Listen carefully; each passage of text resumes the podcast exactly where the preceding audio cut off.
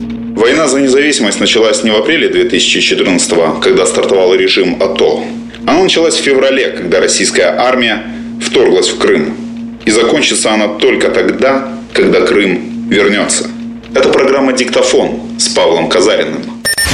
Программа... Программа... Диктофон. Диктофон.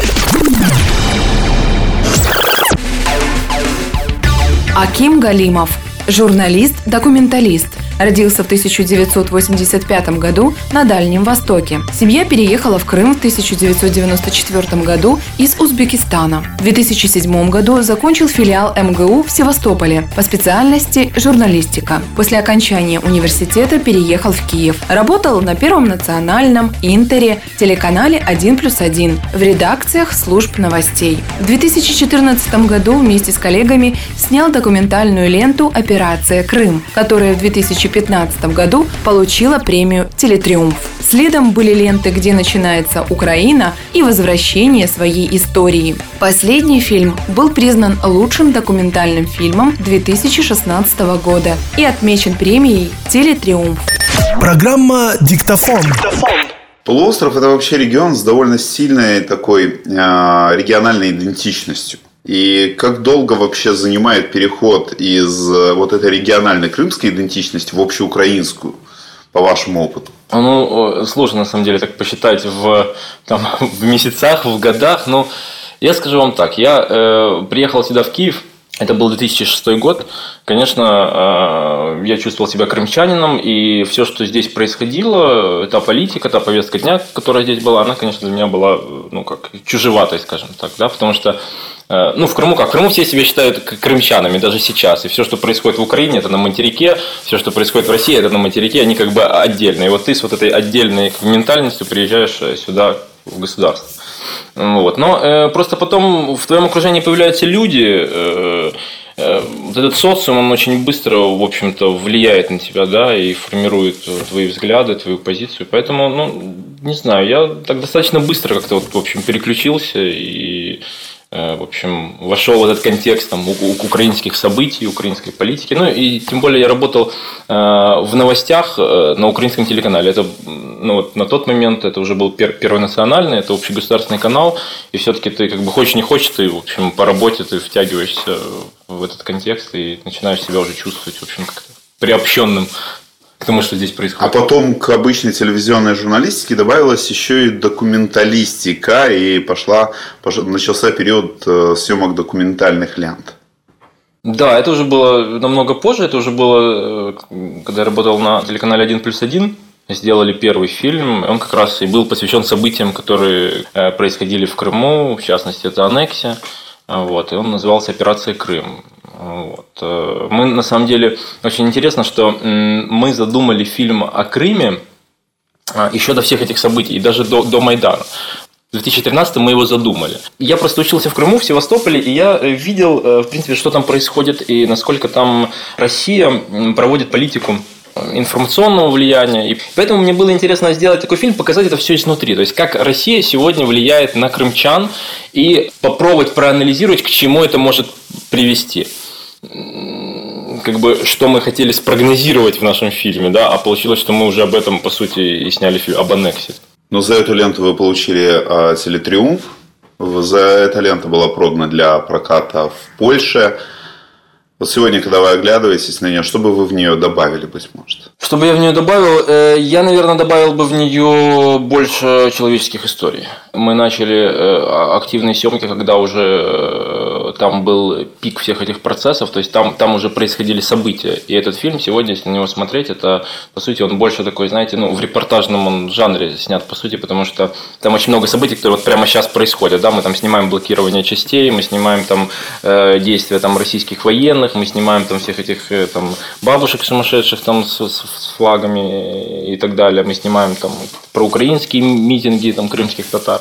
Вот сейчас мне, конечно, хотелось бы э, туда добавить больше человеческих историй и показать, э, что происходило в головах у людей, э, вот в, у обычных показывает то, насколько сложен этот мир и то, что нет у нас там и черного, и белого, да, все вот где-то посередине, и всегда интересно наблюдать за, за этими процессами явлениями. Февраль-март 14 тогда, если следить за украинскими лентами, было ощущение, что материк не особенно понимает ни Крым, ни ту реальность, которой он существовал, ни ту реальность, которая на тот момент в нем происходила. Вот сейчас эта информационная ниша, она заполнена, или есть вот этот недостаток информации, недостаток понимания, вы знаете, мне кажется, что эта ниша абсолютно не заполнена. Реально мы, э, ну вот если посмотреть на наши новости, которые сегодня здесь идут у нас на наших каналах украинских, то, в принципе, если мы говорим что-то о Крыме, то мы говорим это в привязке к каким-то информационным поводам, да, задержали каких-то крымско-татарских активистов, но вообще отсутствует какой-то системный анализ того, что происходит в Крыму, вот как таковой на, на, на, в наших СМИ. Помните этот момент, когда вот уже Майдан э, бы состоялся, да, и уже происходил, происходили на заседания в, в Раде на тот момент единственного легитимного органа, и мы все сидели, ну, не знаю, как вы, я, по крайней мере, сидел там, прилипнув к телевизору, и было, мы смотрели, что, что какие решения они там принимают, вот, там было несколько вот этих первых ключевых заседаний Верховной Рады.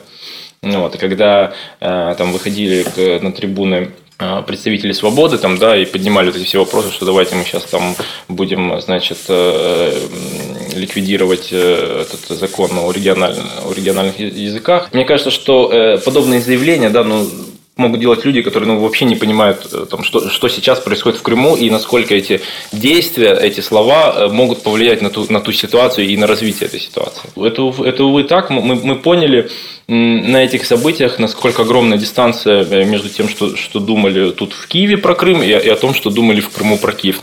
Потому что мы про Крым всегда здесь в Украине вспоминали, там, не знаю, в контексте туристического сезона, там, да, чебуреки, беляши, в общем, ну, там Черноморский флот, там какие-то там иногда там маяки какие-то могут захватить. А есть Крым вообще на ментальной карте Украины? То есть, если ее фантазировать создать, то да, вот Полтава, да, там родина украинского литературного языка, да, Львов как центр такой национальной идентичности. А Крым на этой ментальной карте Украины вообще есть, на ваш взгляд? Э, ну, мне кажется, что сейчас, наверное, уже появился. А, безусловно, более чем уверен, что два года назад его не было на этой карте. Да, я просто очень хорошо знаю, я вот когда женился на Оле, на своей супруге. Она из Жовку, это такой типичный э, западноукраинский город э, под Львовом. Когда я туда приехал в первый раз, было очень интересно вообще восприятие, я татарин, да, было воспри... вот интересно восприятие э, татар там, да, то есть это э, было как нечто, знаете, что-то ну, настолько чужое и настолько непонятное что такое страшное. Татары, они же вроде там постоянно там нападали на нас там, на протяжении веков, там, значит, э, воровали там наших людей.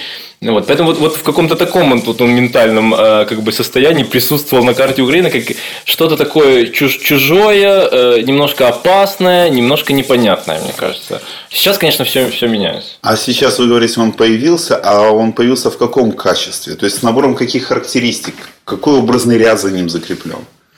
Ну, э, мне кажется, что сегодня он э, закреплен, э, ну, если мы говорим о каком-то таком ментальном единении с остальной Украиной, да, то я думаю, в первую очередь, конечно, через крымских татар, потому что сегодня, ну, так мы воспринимаем Крым, что там в принципе, единственная какая-то крупная сила, которая там более-менее демонстрирует сопротивление или, по крайней мере, декларирует, что им не нравится эта ситуация, это все-таки крымские татары. Ну, если говорить о, именно об обществе, ну, как э, какой-то общине, где много людей, да, там не просто отдельные там активисты. Ну, а в целом, конечно, все равно, все равно огромная проблема непонимание того, того, что там происходит на самом деле. Вообще последние два с половиной года такое ощущение, что она очень активно пытается договариваться с самой собой о самой себе.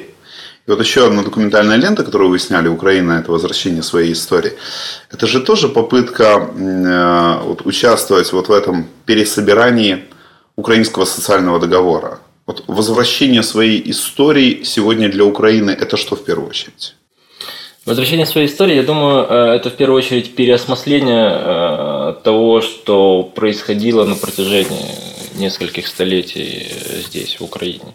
Потому что э, сегодня, если мы посмотрим на, на, на, на восприятие украинской истории, то для, для многих украинцев как бы этой истории, ну, вроде как не существует. Да? То есть мы постоянно были там, вроде как там в составе там, Советского Союза, да, там Российской империи, там до этого, не знаю, там э, Великое княжество Литовское, там, ну, в общем, много-много, да, и вроде вот как-то ничего своего у нас вроде как не было. Мы постоянно были где-то под, э, каким, под какими-то влияниями, и вроде как все наши достояния, это не наше достояние, это достояние там советские, российские, там, прочие другие. Вот, и мне кажется, самое главное, когда мы говорим э, о том, о понятии вообще возвращения истории, это понять, что все-таки эта история у нас есть.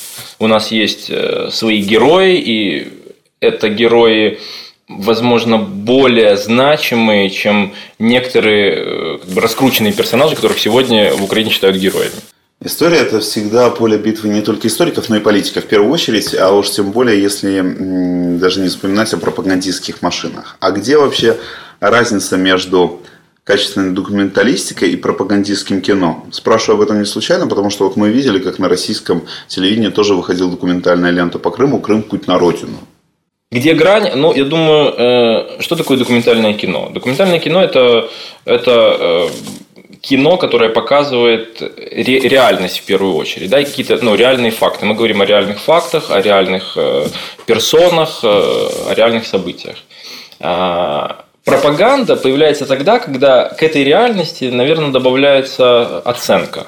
Оценка и э, манипуляция. 2014 год лента «Операция Крым», потом лента «Украина. Возвращение своей истории».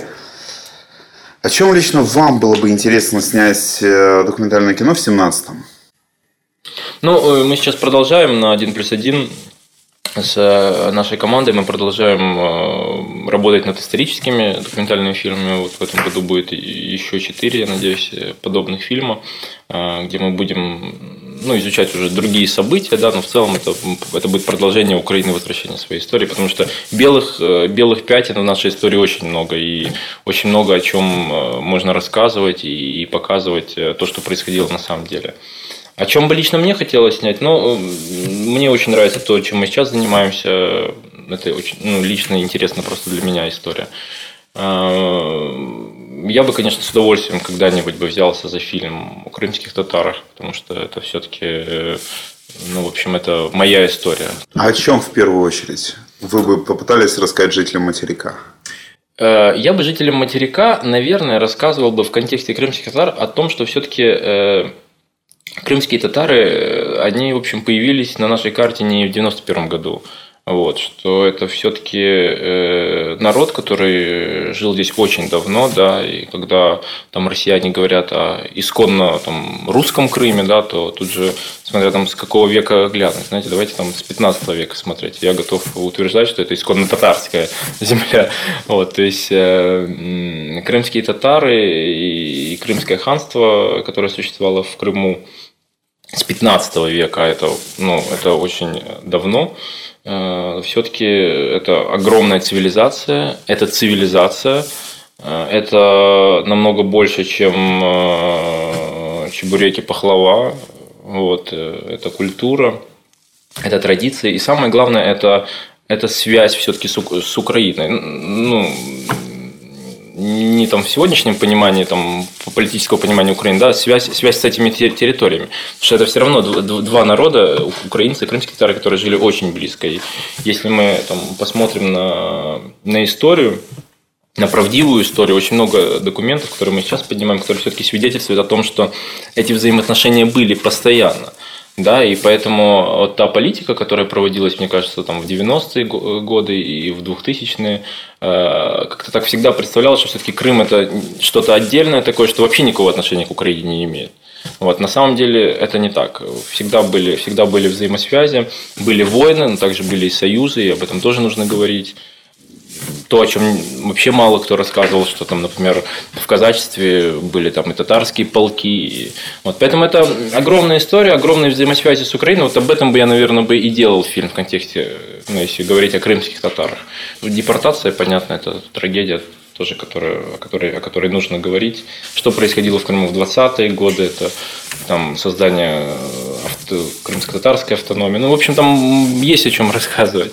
Вот, это все очень интересно, и мне кажется, нужно сегодня э, поднимать и говорить об этом просто чтобы показать, что, в общем, э, то, как сегодня представляют ситуацию в Крыму, э, в том числе российские СМИ, это не совсем правда. Программа... Программа... Диктофон. Российская пропаганда пытается убедить нас, что все проукраинские крымчане выехали на материк. Это ложь. Они продолжают жить на полуострове, но их голоса сегодня не слышны. Как не были слышны в 2013 году голоса тех украинцев, которые позже уйдут в добровольческие батальоны и волонтерское движение.